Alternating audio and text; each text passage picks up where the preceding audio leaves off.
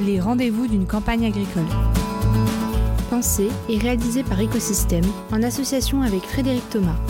L'actualité de l'agriculture de régénération des sols, des analyses en profondeur de sujets agronomiques et techniques, le tout en compagnie d'un invité expert spécialiste, en partenariat avec l'Allemand Care. Bonjour à tous et bienvenue à nos rendez-vous d'une campagne agricole avec euh, Frédéric Thomas qui va se présenter dans un instant. Donc les rendez-vous d'une campagne agricole, c'est euh, l'actualité euh, agronomique et technique de, l'agriculture française. C'est la cinquième année, la deuxième année en, podcast. je me représente rapidement, Mathieu Archambault, fondateur et associé d'Ecosystème, une entreprise de, conseil et de formation sur euh, la transition euh, agronomique et agroécologique. Et euh, bah, Frédéric, pour les quelques auditeurs qui ne te connaissent pas, est-ce que tu peux voilà, en quelques mots dire qui tu es? Bonjour euh, Mathieu, bien, bien content de, de te retrouver, de vous retrouver pour euh, cette cinquième édition. Euh, donc j'ai plusieurs casquettes. Je suis agriculteur, donc dans le Loir-et-Cher en Sologne. je suis également agronome intervenant depuis une trentaine d'années auprès d'agriculteurs, de, chambres d'agriculture, coopératives et également autres intervenants autour des, de l'agriculture sur les sujets couverts agriculture de conservation. Et puis euh, rédacteur en chef de la revue TCS et puis animateur du site euh, agriculturedeconservation.com. Merci Frédéric. Au programme de, ce rendez-vous, ben, bien entendu, un petit tour, euh, un petit tour d'horizon de l'année 2022 qui a été riche en événements qui touchent l'agriculture. On, fera un petit point sur bah, cette année extrêmement sèche qu'on a connue un petit peu partout. Euh, petit tour d'horizon en France et puis petit tour d'horizon aussi sur ce qui s'est passé euh, chez Frédéric. Euh, ça nous permettra aussi d'aborder les, tensions, on voit bien les tensions mondiales au niveau économique, géopolitique. les, cartes sont rebattues, bah, qu'est-ce qu'il en est pour, l'agriculture? Et puis, comme d'habitude, bah, on, terminera par un petit point agronomique. Dernier point avant que je te laisse la, parole, Frédéric, je tenais aussi à remercier notre, notre partenaire qui nous suit euh, depuis le début, l'allemand Plan de Care, qui, euh, nous soutient et qu'on retrouvera d'ailleurs dans un épisode euh, début 2023 pour parler un petit peu de vie du sol. Pour commencer, Frédéric, 2022, euh, euh, année sèche, année compliquée pour l'agriculture. Est-ce que tu peux nous faire un petit tour d'horizon de, euh, ce qui s'est passé sur la dernière campagne? Effectivement, 2022 a été une année extrêmement, compliquée. donc, on a un peu la sensation de ce que l'on va vivre de manière un peu plus soutenue dans, dans, les années à venir. Euh, c'est peut-être une année qui est précurseur des 10 ou des 20 prochaines années. Euh, on n'espère pas que ça va être la, disons, ça va être la moyenne des années qui vont suivre et que certainement 2023 et, et, les autres seront peut-être plus calmes tout en étant très différentes. Mais en tout cas, c'est vraiment un gros signal d'alerte que ben, il faut accepter que le changement climatique, le réchauffement climatique qui est là et qu'il va falloir euh, euh, opérer, va falloir fonctionner avec et arriver à trouver les meilleures solutions. Alors, euh, effectivement, on a été fortement impacté par le manque d'eau, de pluie sur la première partie. si je regarde sur, sur notre exploitation, on était à, au début juillet simplement à 200 mm. On était quasiment à simplement à moins d'un tiers de la pluviométrie annuelle, et c'était à peu près le cas euh, euh, sur tout le territoire, avec des variations, puisque certains avaient eu la chance d'avoir des orages, euh, lorsque c'était pas des tempêtes de, grêle qui, étaient, qui avaient dévasté les, les cultures mais globalement un manque d'eau.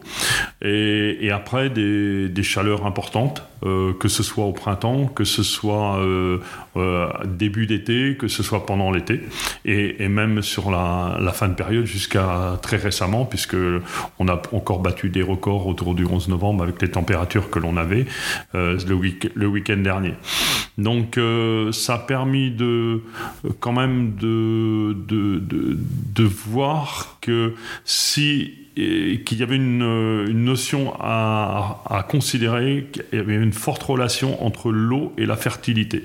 Et qu'en fait, euh, les scénarios et les sols qui avaient assez de fertilité, ont moins qui avaient un peu de profondeur, ont moins souffert du manque d'eau et de la chaleur, alors qu'inversement, les sols qui sont un peu squelettiques, euh, qui étaient en manque de fertilité, en manque de matière organique, ont beaucoup plus souffert de, des fortes chaleurs et du manque d'humidité.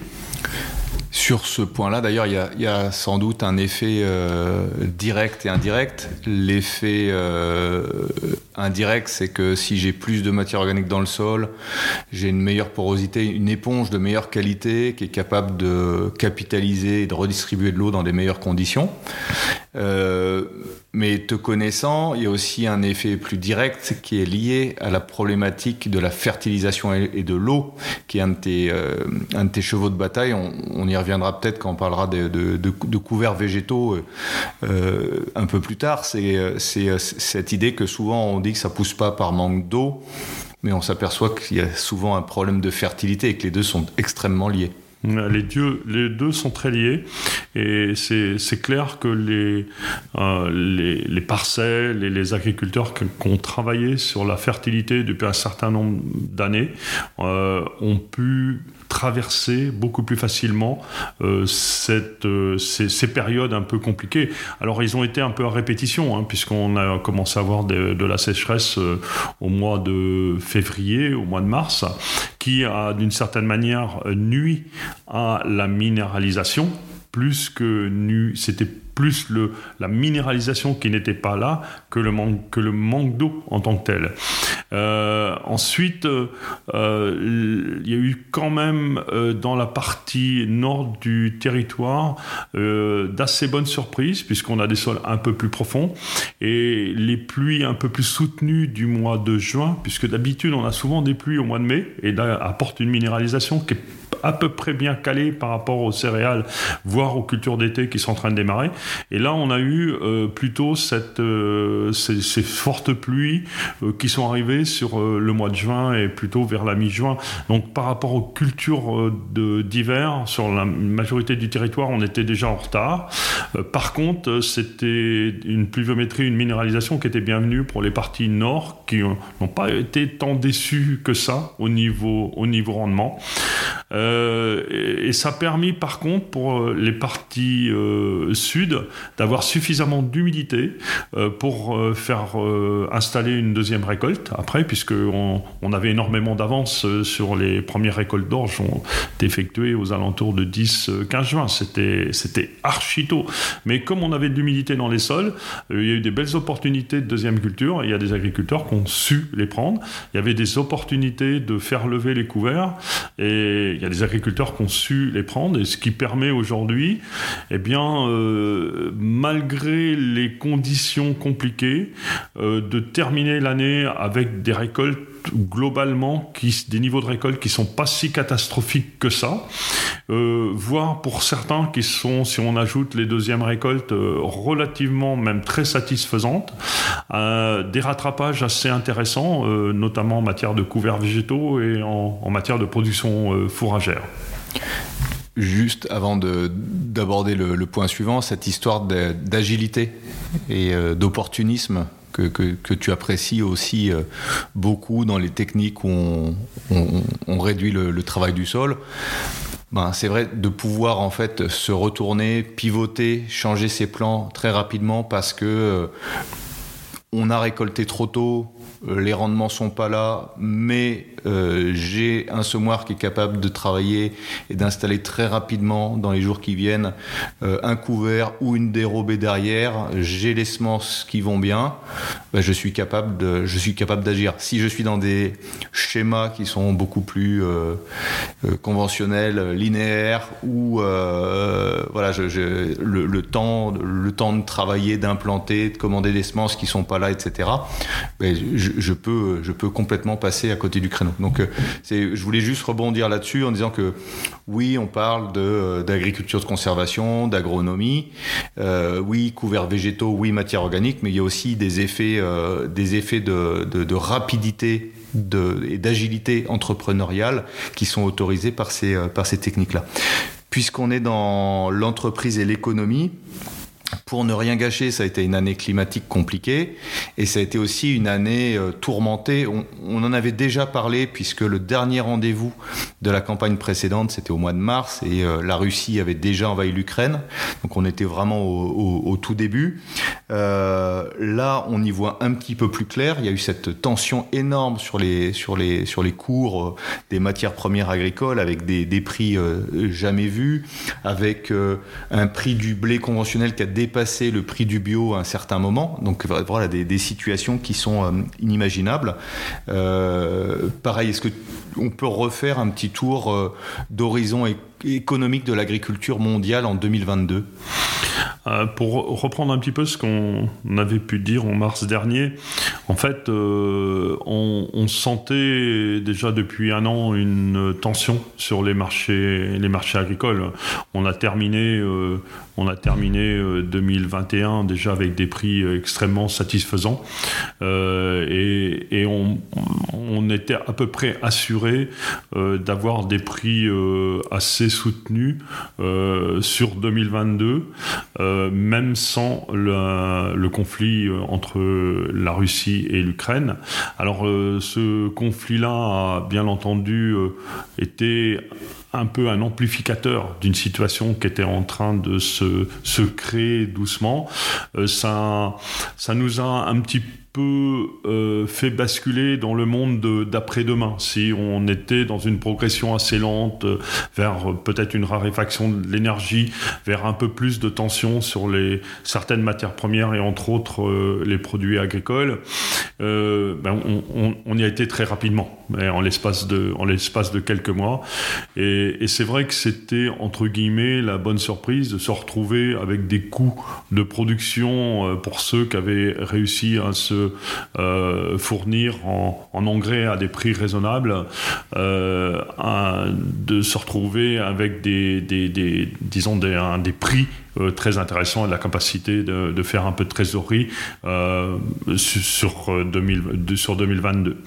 À, à, condition qu'on ait bien sûr un niveau de production qui soit satisfaisant. Hein. c'est le rendement reste le roi, comme disent les Anglais, et donc là il fallait quand même avoir des tonnes, des tonnes à vendre.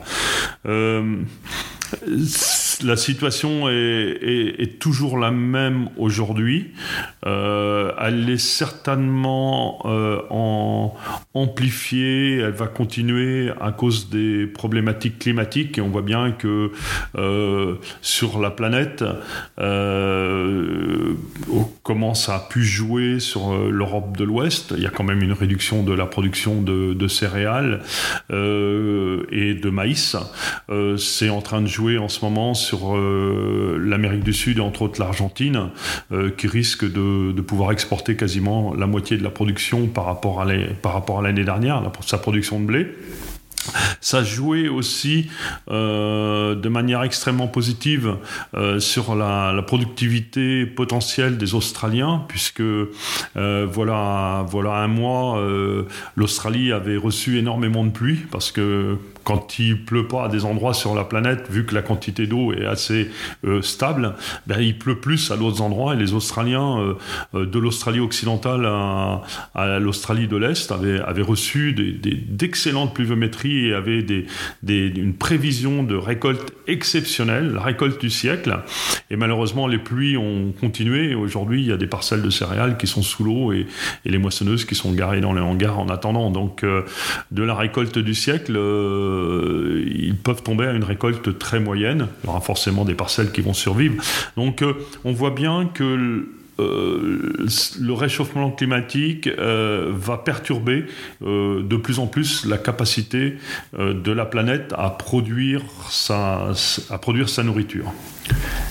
Question que j'ai envie de te poser, on sait on sait tous euh, que le cours des céréales, donc il est orienté euh, par un marché qui est un marché euh, spéculatif. On l'a vu avec l'Ukraine.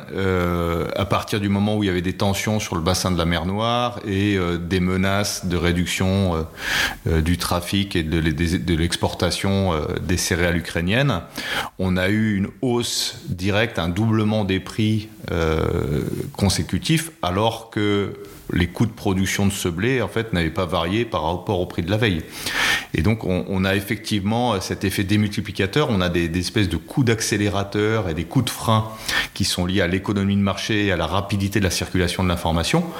Euh, c'est assez psychologique. Euh, euh, pour, un agriculteur en fait c'est quelque chose qui, le dépasse largement, puisque, bon, déjà, c'est les volumes produits sur l'exploitation, puis deuxièmement, c'est le temps de réaction d'un agriculteur en termes de, prévision par rapport au marché.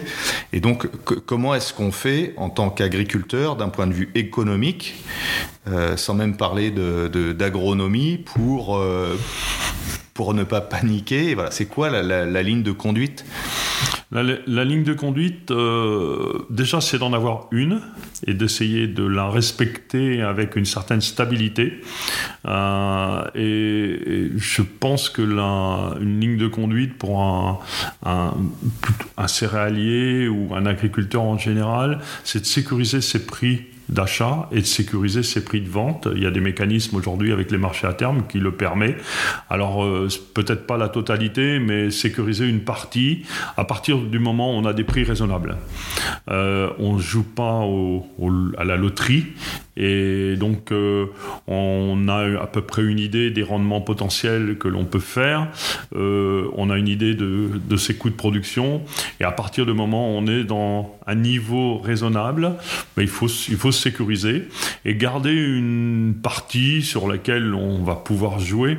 Et euh, j'aime bien rappeler l'expression d'un de nos amis communs, Beck, qui me dit garde toujours quelques tonnes dans le fond du hangar pour euh, les vendre quand les cours seront euh, au plus haut. Comme ça, euh, lorsque tu seras au bistrot, tu pourras toujours dire à tes copains que tu as vendu des tonnes à tel, à tel niveau. Mais sécurise quand même la majorité de tes tonnes à un prix qui te paraît raisonnable à un moment donné. Parce que, comme tu le disais, ça peut monter très vite, comme ça peut descendre aussi très vite. Si je prends ma situation, on a vendu des céréales pendant l'hiver, euh, donc 21-22 euh, pour la récolte 22 à des prix qui étaient très intéressants. Euh, c'est sûr que arrivé à la période euh, de la moisson, euh, c'était un différentiel de 100 à 120 euros la tonne, et que là, on peut se dire, bien ma foi, j'aurais mieux fait d'attendre. Mais c'est là que je t'ai gardé une ligne. généralement, c'est cette ligne-là qui va être la plus raisonnable et qui fait qu'au cours d'un nombre d'années, ça fonctionne. Et j'ai encore vendu une partie de ma récolte 23 euh, en ce moment parce que ça me paraît des prix raisonnables ça peut encore monter, mais ça peut aussi chuter. Donc euh, avoir cette forme de sang-froid euh, pour prendre des décisions qui vont être toujours dans une certaine, une certaine ligne moyenne mais sûre. Très bien pour ce, pour ce point-là.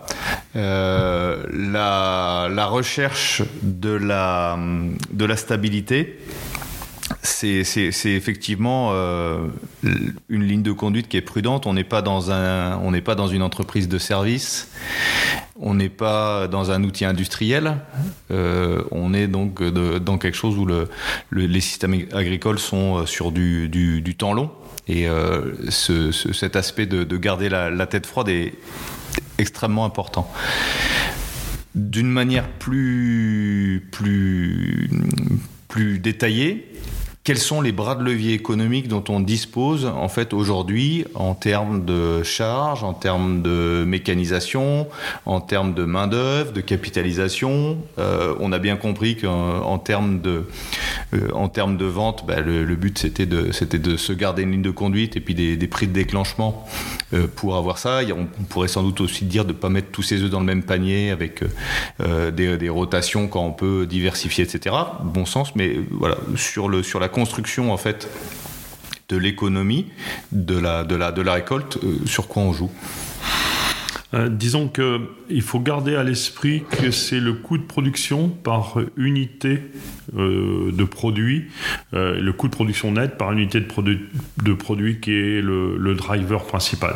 C'est-à-dire on vend des tonnes de blé, on vend des litres de lait, on vend des œufs, on vend des kilos de viande. Il faut arriver à calculer, euh, en incluant même euh, la main-d'œuvre, même si c'est de la main-d'œuvre euh, auto-fournie, le prix du kilo ou de la tonne produit net. et d'essayer d'être au minimum à ce niveau-là. Et d'être au minimum va pouvoir permettre de marger de manière conséquente lorsque les cours seront favorables, comme ça a été euh, pour 2022, euh, euh, peut permettre aussi de passer une année compliquée et pas faire un trou trop important. Euh, euh, si c'est une année compliquée au niveau des cours ou si c'est une année compliquée au niveau climatique, parce que euh, il y a le yo-yo des cours, mais il y a aussi l'impact climatique qui vient surenchérir la capacité de production. donc euh, faut être vraiment rivé là-dessus. Alors, euh, on va retrouver une partie des leviers de l'agriculture de conservation. C'est la minimisation du travail du sol et un moyen de réduire euh, de manière assez conséquente les coûts. Et lorsque les coûts s'envolent, comme le coût de l'énergie, on a vu quasiment un doublement, voire plus, du prix du gasoil en l'espace d'un an. Ben, si on est à 50 litres hectare ou si on passe à 120 litres hectare, ben, le doublement des coûts a beaucoup plus d'impact sur le coût de production que celui qui a une utilisation assez faible. Euh, si on estime que, comme nous le dit Arvalis, que les coûts de carburant représentent 15 à 20% des coûts de mécanisation, eh bien, ma foi, on voit bien que le coût du tracteur, le coût de la moissonneuse batteuse et, le prix de la mécanisation est vraiment en train de, en train de s'envoler. Donc, si on arrive à minimiser ces coûts-là, euh, c'est à condition que l'on ne euh, n'impacte pas négativement sur le, sur le rendement, on va avoir des gains très intéressants. Ouais, on pourrait te rétorquer aussi que euh, réduire la mécanisation dans un contexte où ça devient de plus en plus difficile de trouver de la main d'œuvre, et donc on est généralement dans, des contextes d'agrandissement. Alors l'agrandissement reste raisonnable, euh, mais euh, surtout de devoir faire le travail avec de moins en moins de, main d'œuvre.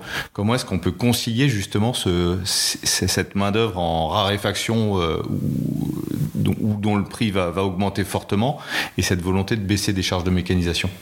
Alors là, je pense que c'est un, débat qu'on pourra avoir. Euh, un, autre jour parce que c'est un, un point euh, vraiment euh, important et, l'agriculture a un problème avec, avec la main-d'œuvre parce que globalement, elle n'a pas tendance à la compter, euh, la main-d'œuvre, et, donc à la sous-estimer et la sous-payer.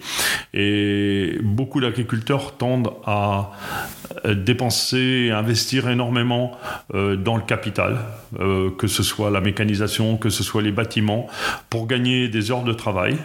Et, en fait, quelquefois, même souvent, eh bien, une main-d'œuvre qui serait un peu mieux rémunéré. Euh, coûterait des fois moins cher euh, qu'un investissement lourd euh, et apporterait peut-être d'autres contraintes, mais de la flexibilité, et apporterait aussi euh, un, relationnel et du vivant euh, qui est certainement ce qui vient à manquer sur les exploitations où la taille euh, entraîne l'isolement. Et, en fait, la solitude est quelque chose qui est quand même un problème assez fort en agriculture. Et là, il y a, vraiment à repenser euh, la main-d'œuvre et l'investissement euh, dans le capital. On peut également être certain que euh, si on regarde déjà dans le rétroviseur, sur les 20 dernières années, le coût de la main-d'œuvre a monté moins vite que le coût de mécanisation et les coûts d'énergie et les coûts d'intrants. Et si on se projette dans les 10 prochaines années, avec l'inflation qu'on est en train de connaître, avec la hausse du coût de l'énergie, la hausse du coût de la mécanisation, du, du béton euh, et tout, euh, des, engrais, la main-d'œuvre va devenir de plus en plus marginale dans le système. Donc, si on peut remplacer du capital par de la main-d'œuvre, ce sera certainement un, un, bon, un bon choix. Alors, c'est pas pour ça que c'est un choix facile, il faut trouver la main-d'œuvre faut la former, faut lui donner envie. Mais euh, on a certainement une, euh, une, nécessité de, de, modifier notre regard global par rapport à la main-d'œuvre. Merci pour ce point. Dernier point, puis après on va, on va rentrer dans, l'agronomie, qui est quand même notre, notre cœur de métier. Euh, mais bon, il ne peut pas y avoir d'agronomie sans, sans, économie, hein, puisqu'on mhm. est en, agriculture. Euh, je sais que dernièrement, tu as eu une discussion avec Michael Horsch, euh, justement à propos de, de l'observation de, de, ce qui se passait sur la planète. Il a un regard assez aiguisé mmh. sur ce sujet-là. Euh, souvent, on observe une corrélation entre le prix des matières euh, premières et euh, le prix de ce qu'on appelle les matières premières agricoles. Euh, on voit qu'elles sont en train de, de chuter et euh, c'est peut-être plutôt une bonne nouvelle euh, d'avoir des, des, matières, euh, voilà, des, des, matières premières. Bon, après, je suis pas un spécialiste. Si ça se trouve, c'est une très mauvaise nouvelle. Mais bon, moi, quand je vois ça au premier abord, voilà, ça me, je me sens rassuré. Qu'est-ce que, qu'est-ce que tu pourrais dire justement sur ces. Voilà, en gros, c'est qu'est-ce qui va se passer en 2023 hein Madame Soleil. Ouais, la, la prédiction, c'est un sport compliqué, hein, surtout si on, on, parle de l'avenir. Hein. donc, effectivement, on a passé une bonne heure euh, euh, avec, euh, avec Michael Horsch pour faire un petit peu le, le tour de, de comment on voyait les, les évolutions. Et, et j'aime bien avoir son regard parce que bah, c'est quelqu'un qui euh, fait le tour de la planète puisqu'ils sont présents quasiment sur tous les continents euh, et, on, et fabriquent et vendent du matériel un petit peu partout, euh, du matériel agricole sur la planète, hein, du Brésil aux États-Unis, l'Océanie, l'Europe et même encore euh, à l'est. Euh, donc euh, c'est forcément quelqu'un qui a, qui a, une très bonne vision de l'agriculture. C'est aussi quelqu'un qui achète pas mal de matières premières, et entre autres de l'acier, de l'énergie, pour transformer cette matière première et, et en faire des, des, outils agricoles. Donc a aussi une bonne vision des matières premières. Et c'est vrai que depuis quelques mois, on commence à, voir euh, descendre de manière très sérieuse euh, le prix de l'acier, le prix du cuivre, le prix du bois, voire le prix du gaz. Le prix du pétrole est plutôt, euh, plutôt stable. Alors, bonne ou mauvaise nouvelle, c'est sûr que si on est consommateur de ces matières premières, on se dit c'est plutôt une bonne nouvelle. la question, c'est ça va certainement euh, permettre de faire redescendre un petit peu l'approvisionnement et c'est dû un petit peu au yo-yo de la, demande et, peut-être un signal de début de récession euh, euh, qui commence à poindre un petit peu partout. On a vu également un fort ralentissement et une diminution des, coûts de transport sur le, les fret maritimes. Donc on, on, voit poindre une certaine récession. Euh, ce qui est aussi un indicateur, c'est que le prix de l'énergie n'est pas encore vraiment autant descendu que cela si on regarde le, Brent, parce que si on écoute Jean-Marc Jancovici, euh, c'est certainement euh, un, produit qui commence à se restreindre sur la planète et l'accession à l'énergie euh, va rester un peu tendue d'une certaine manière. Alors tendue peut-être parce qu'il y a une réfraction de certaines sources d'énergie, tendue aussi parce que il y a toute la problématique réchauffement climatique et qu'il va falloir être un peu plus attentif sur l'utilisation d'énergie. Et puis le dernier point c'est le côté euh, production céréalière, parce qu'on avait tendance à, prendre les céréales comme une matière première, et euh, quand l'énergie baissait, quand le, le, métal baissait, quand le cuivre baissait, les céréales automatiquement suivaient. Et en fait, euh, il y a des chances que les céréales suivent quand même une certaine tendance. Il y a une partie du maïs euh, nord-américain qui est transformé en, énergie. Euh, le sucre est également un produit très énergétique. on peut faire de l'éthanol, donc automatiquement éthanol, essence. Il va y avoir une confrontation au marché de l'énergie, mais comme on, a, on va assister à une augmentation encore continue de la demande parce qu'on vient quand même de passer les 8 milliards d'habitants sur la planète et également euh, des, conditions de production qui risquent d'être perturbées euh, d'année en année en fonction des, grands bassins de production à, cause de, la problématique climatique.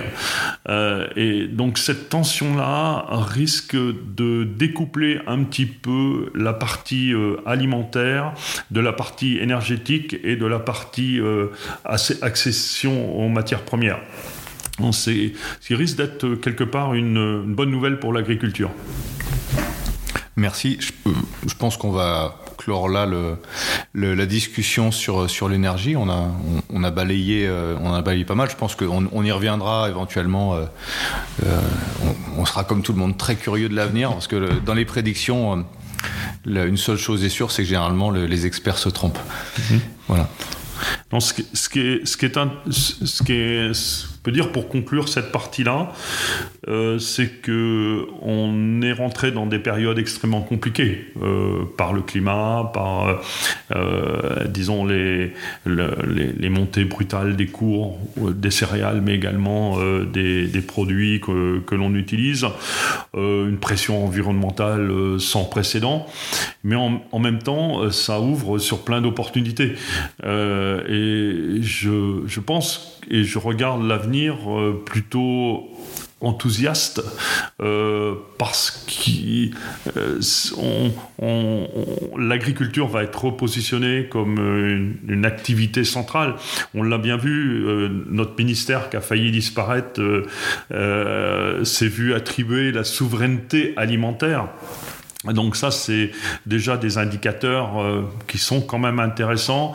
Et, oui, ça va valoir le coup d'être agriculteur. Euh, il y a certainement une forme de renouveau euh, à partir du moment où on garde une certaine agilité, comme tu l'as dit tout à l'heure. Comme disait quelqu'un que je connais, il faut boire frais et rester calme. On va passer maintenant à la partie agronomie, mais c'est la même. On a dit que l'agriculteur devait rester euh, stable dans son modèle économique. Cette stabilité repose aussi beaucoup sur euh, les, son système de production, et système de production qui est basé euh, sur, le, sur le sol. Alors on refera, on, va, va peut-être pas refaire en détail toute la problématique de la matière organique, mais on sait que c'est parce que les sols sont suffisamment pourvus en matière organique qu'ils vont être stables, résistants, résilients, capables de nourrir les, les cultures. Euh, la, question qu'on peut se poser ici, c'est que les couverts végétaux, notamment, sont, des outils de plus en plus cruciaux pour produire de la biomasse additionnelle, euh, pour permettre de stocker du carbone dans les sols, pour permettre de produire de la fertilité.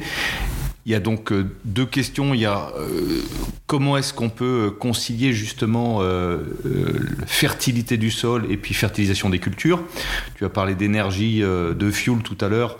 Le premier poste de consommation énergétique d'un système agricole, ce sont les engrais. Ça représente la moitié puisqu'il faut beaucoup de, de gaz pour produire des, engrais azotés. Donc voilà, quelle est un petit peu la balance azotée qu'on peut avoir dans les systèmes de culture grâce aux couverts végétaux Et puis après, je te reposerai la question, mais comment on fait des couverts végétaux des années comme 2022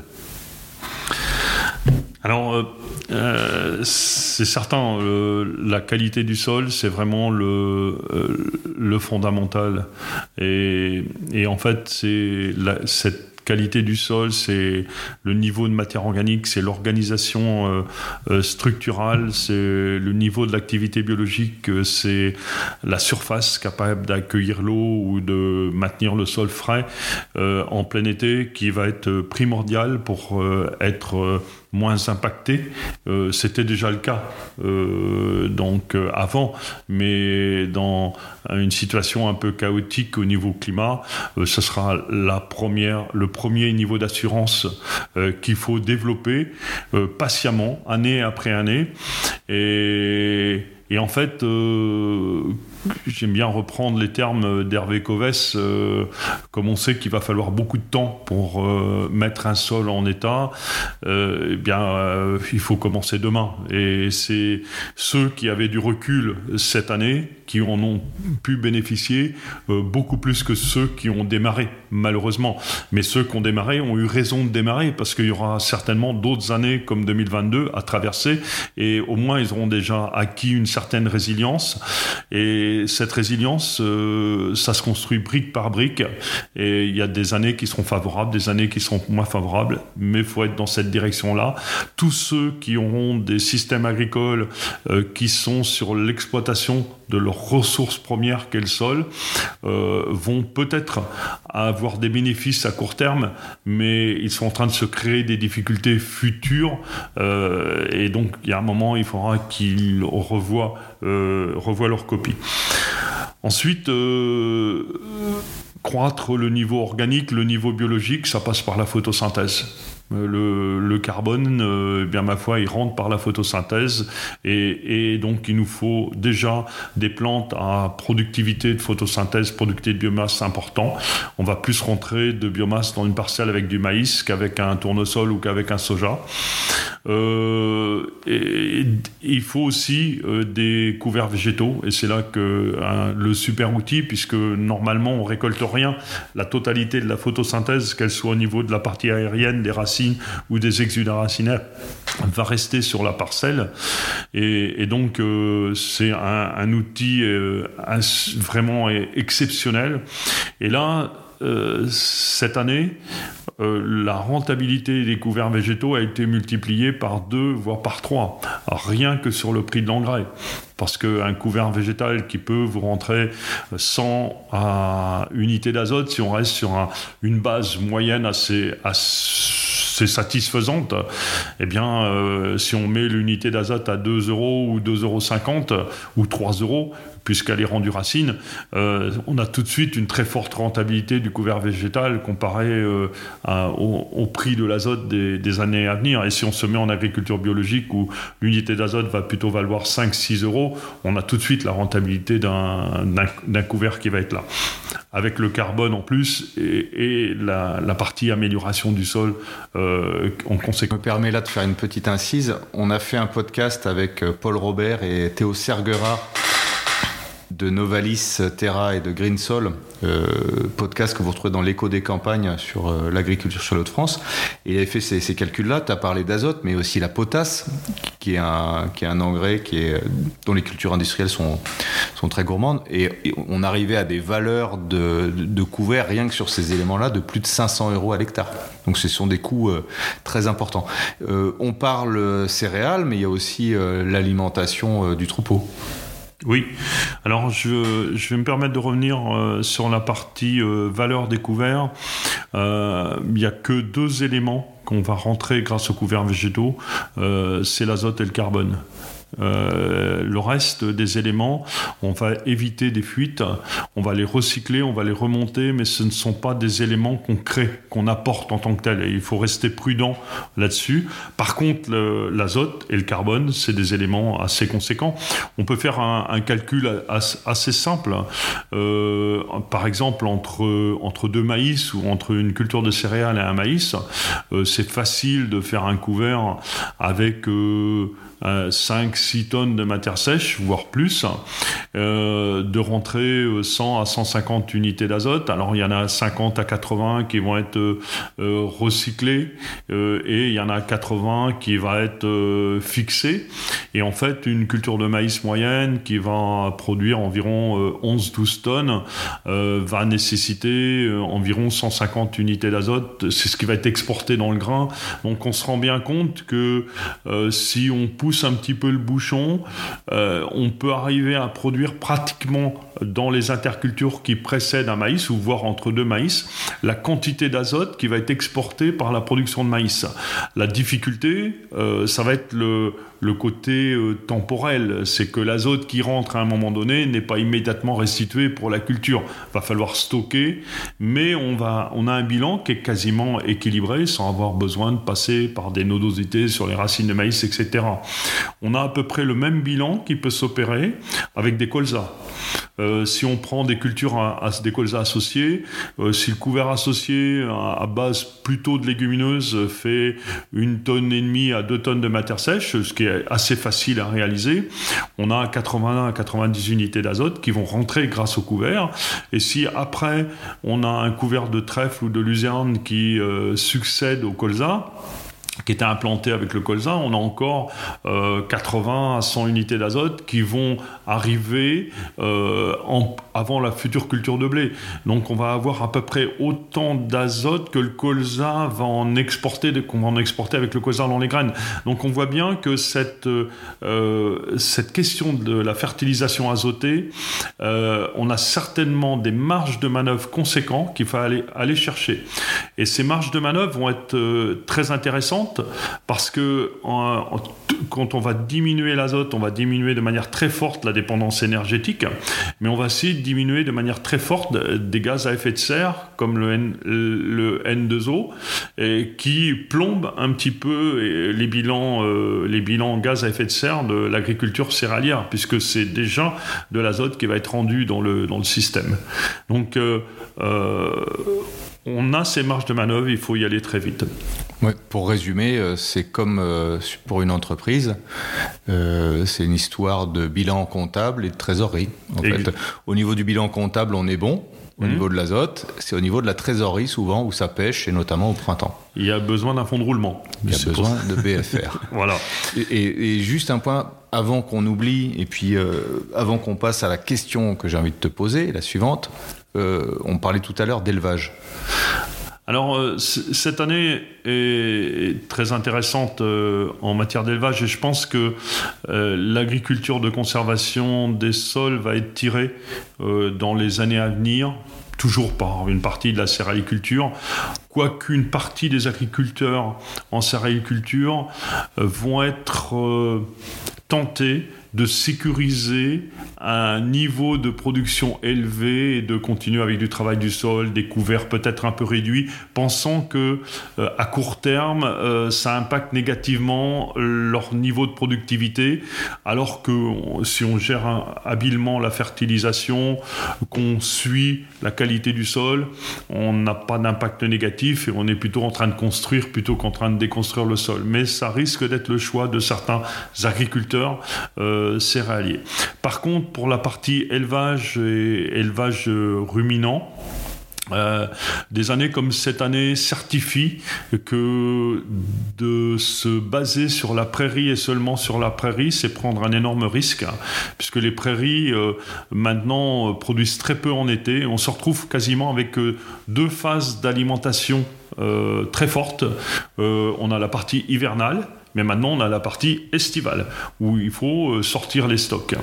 Et, là, on voit qu'avec l'agriculture de conservation, eh bien, on peut produire du fourrage quasiment toute l'année, en enchaînant des métailles qu'on peut pâturer, en enchaînant derrière euh, des sorgho ou des cultures d'été qu'on peut pâturer pendant l'été, qu'on peut pâturer à l'automne, et d'avoir des successions fourragères de qualité, euh, de quantité, sans avoir à passer par ben, le stock et la redistribution distribution qui est extrêmement consommatrice d'énergie et qui va être également vraiment qui va apporter des déperditions en matière d'azote, mais aussi en matière de, de, gaz à effet de serre, etc.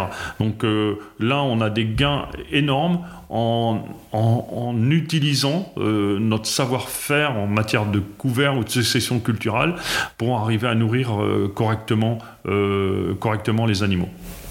Et donc ça amène à ma dernière question, qu'il s'agisse de dérobés fourragères ou de couverts végétaux. Une année très sèche, on voit, on est mi-novembre, on voit les températures et la pluie qui est enfin revenue et on voit les, productivités là de, l'herbe de, en, termes de, production de biomasse. Faire des couverts végétaux, euh, très bien. Forte biomasse, euh, très bien. Euh, comment est-ce qu'on fait dans le sec? Pour pouvoir profiter de cette minéralisation qui est extrêmement importante mais extrêmement tardive. Donc première question c'est est-ce qu'on pouvait faire des couverts en 2022 et puis on a tout décalé dans l'hiver en termes de, production de biomasse. Comment est-ce qu'on peut préparer le printemps? Alors je, je, pense que dans beaucoup de, situations sur le territoire, on pouvait faire découvert en 2022. C'était euh, c'était très compliqué. Et j'avoue que euh, début juillet, quand on s'est retrouvé en, juste après la moisson, euh, par 40 degrés de température et, et un atmosphère euh, ambiant plutôt de dérogation, de dire euh, c'est la catastrophe, euh, ça poussera jamais, il a fallu revenir aux fondamentaux et se dire que si on s'aime pas, on n'aurait pas de couvert. Donc le meilleur moyen d'avoir des couverts, c'était de commencer à semer. Et on a fermé les yeux, on a, fermé, on a semé les couverts. Beaucoup l'ont fait. Et c'est pour ça qu'aujourd'hui, on voit euh, bah, de, des chantiers qui sont des fois un petit peu délicats, mais on voit aussi beaucoup de réussites. Et je, ensuite, si je reprends mon exemple euh, sur l'exploitation, on a passé, les couverts ont réussi à lever. Ils ont passé deux mois d'été, mais vraiment euh, sans eau, sans eau par des températures extrêmes.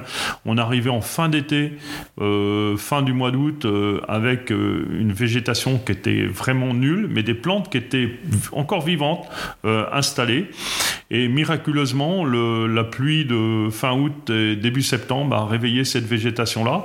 Et puis après, on n'a pas eu énormément d'eau, mais ça a continué. Et avec les températures, et on se retrouve en fin de saison avec une des plus fortes biomasses qu'on a pu avoir euh, depuis 20 ans que je fais découvert.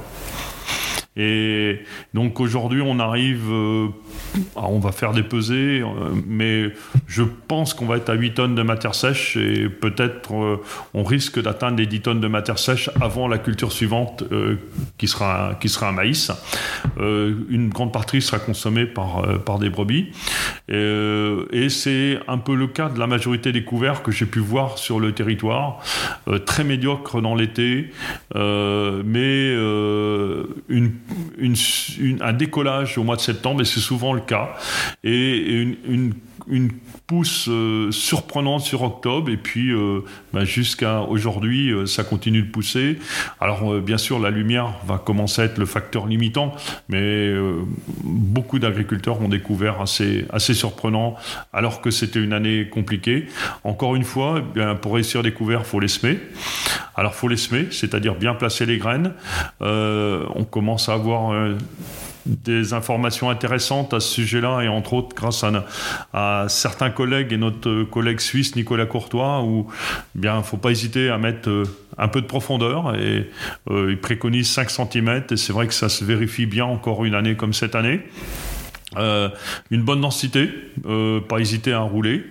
Et puis euh, après, eh bien, c'est les sols qui, encore une fois, ont une bonne auto-fertilité, gèrent bien l'eau, sont bien organisés, qui vont pouvoir permettre la survie et, donc le développement des le développement des couverts et, donc après c'est un peu le la rançon ou les scénarios qu'on risque de rencontrer. Euh, c'est des années qui risquent d'être plus longues au niveau possibilité de production, euh, avec des à-coups mais plus longues quand même. Donc à partir du moment où euh, on, a des cultures, on a des couverts en place, et eh bien quand les conditions sont favorables à produire de la biomasse, et eh bien on est là, on produit de la biomasse. Mais pour ça, il faut encore une fois semer. Bon, on prendra dans les, rendez-vous prochains des nouvelles de tes couverts qui ont entre 250 et 300 unités d'azote sous le capot. On, arrive à la fin de l'émission. J'ai envie de te poser euh, la question qu'est-ce qu'il y a dans le sommaire du prochain magazine TCS alors c'est un... Deux minutes. Hein.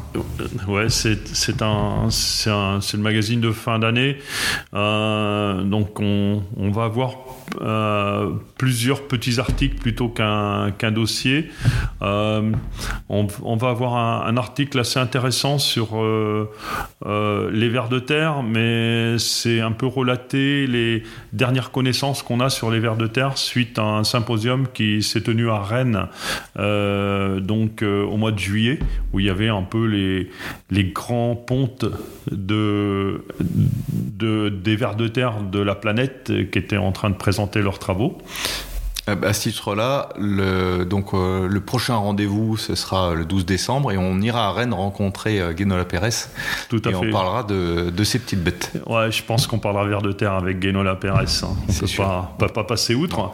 je suis en train de rédiger un article assez intéressant euh, sur un chercheur américain, Tom Dijkstra, enfin c'est pas sur le chercheur, sur, ses travaux, euh, où il relie le taux de BRICS dans les plantes, c'est-à-dire la capacité des plantes à faire de la photosynthèse et euh, la, les attaques d'insectes. Et donc il y a un regard assez intéressant sur la, santé des plantes ou leur capacité à faire de la photosynthèse et l'attaque des insectes. On aura un article sur la qualité du placement de la graine en maïs. Et, en fait, un maïs qui est un petit peu décalé par rapport à son voisin euh, peut devenir une, une, adventice qui coûte assez cher. Donc ça, c'est Julien Hérault qui, a travaillé sur ce dossier-là. On aura un travail aussi euh, de Cécile Valigora sur les, corridors. Et en fait, euh, on pense que c'est quelque chose d'assez important d'arriver à faire en sorte de créer des, lieux qui sont favorables au développement d'une biodiversité, mais il faut aussi que cette biodiversité puisse circuler. Et, et donc, euh, on a même découvert, euh, découvert, on s'y attendait, mais que dans certaines situations, on arrivait en agriculture de conservation à avoir autant d'insectes à l'intérieur des parcelles que dans les bandes enherbées adjacentes qui étaient soi-disant pour multiplier cette biodiversité. Euh, ce qui nous a amené un peu à la réflexion que c'est comme pour l'érosion et comme pour l'azote. Euh, les bandes qui entourent les champs sont utiles, mais elles sont beaucoup plus efficaces quand on fait déjà les choses très bien dans les parcelles. Bon, et puis on, on parlera un peu de forcément de matériel, euh, de semoir, on parlera un peu de couvert, on parlera un petit peu de carbone également. Bon, parfait, je te remercie. Euh, ce, ce, premier rendez-vous est terminé. J'étais ravi de, de recommencer euh, cette cinquième saison euh, avec toi. J'espère que vous êtes euh, également euh, autant régalé que moi. Et donc, euh, rendez-vous dans un mois pour le prochain avec Guénola Pérez. Alors, on parlera de vers de terre, mais pas que. Et je te laisse le mot de la fin. Bien, moi aussi également, j'étais content de, de, faire le point avec toi, d'autant plus qu'on est dans des situations un petit peu, un petit peu inédites et qui soulèvent énormément de, énormément de questions.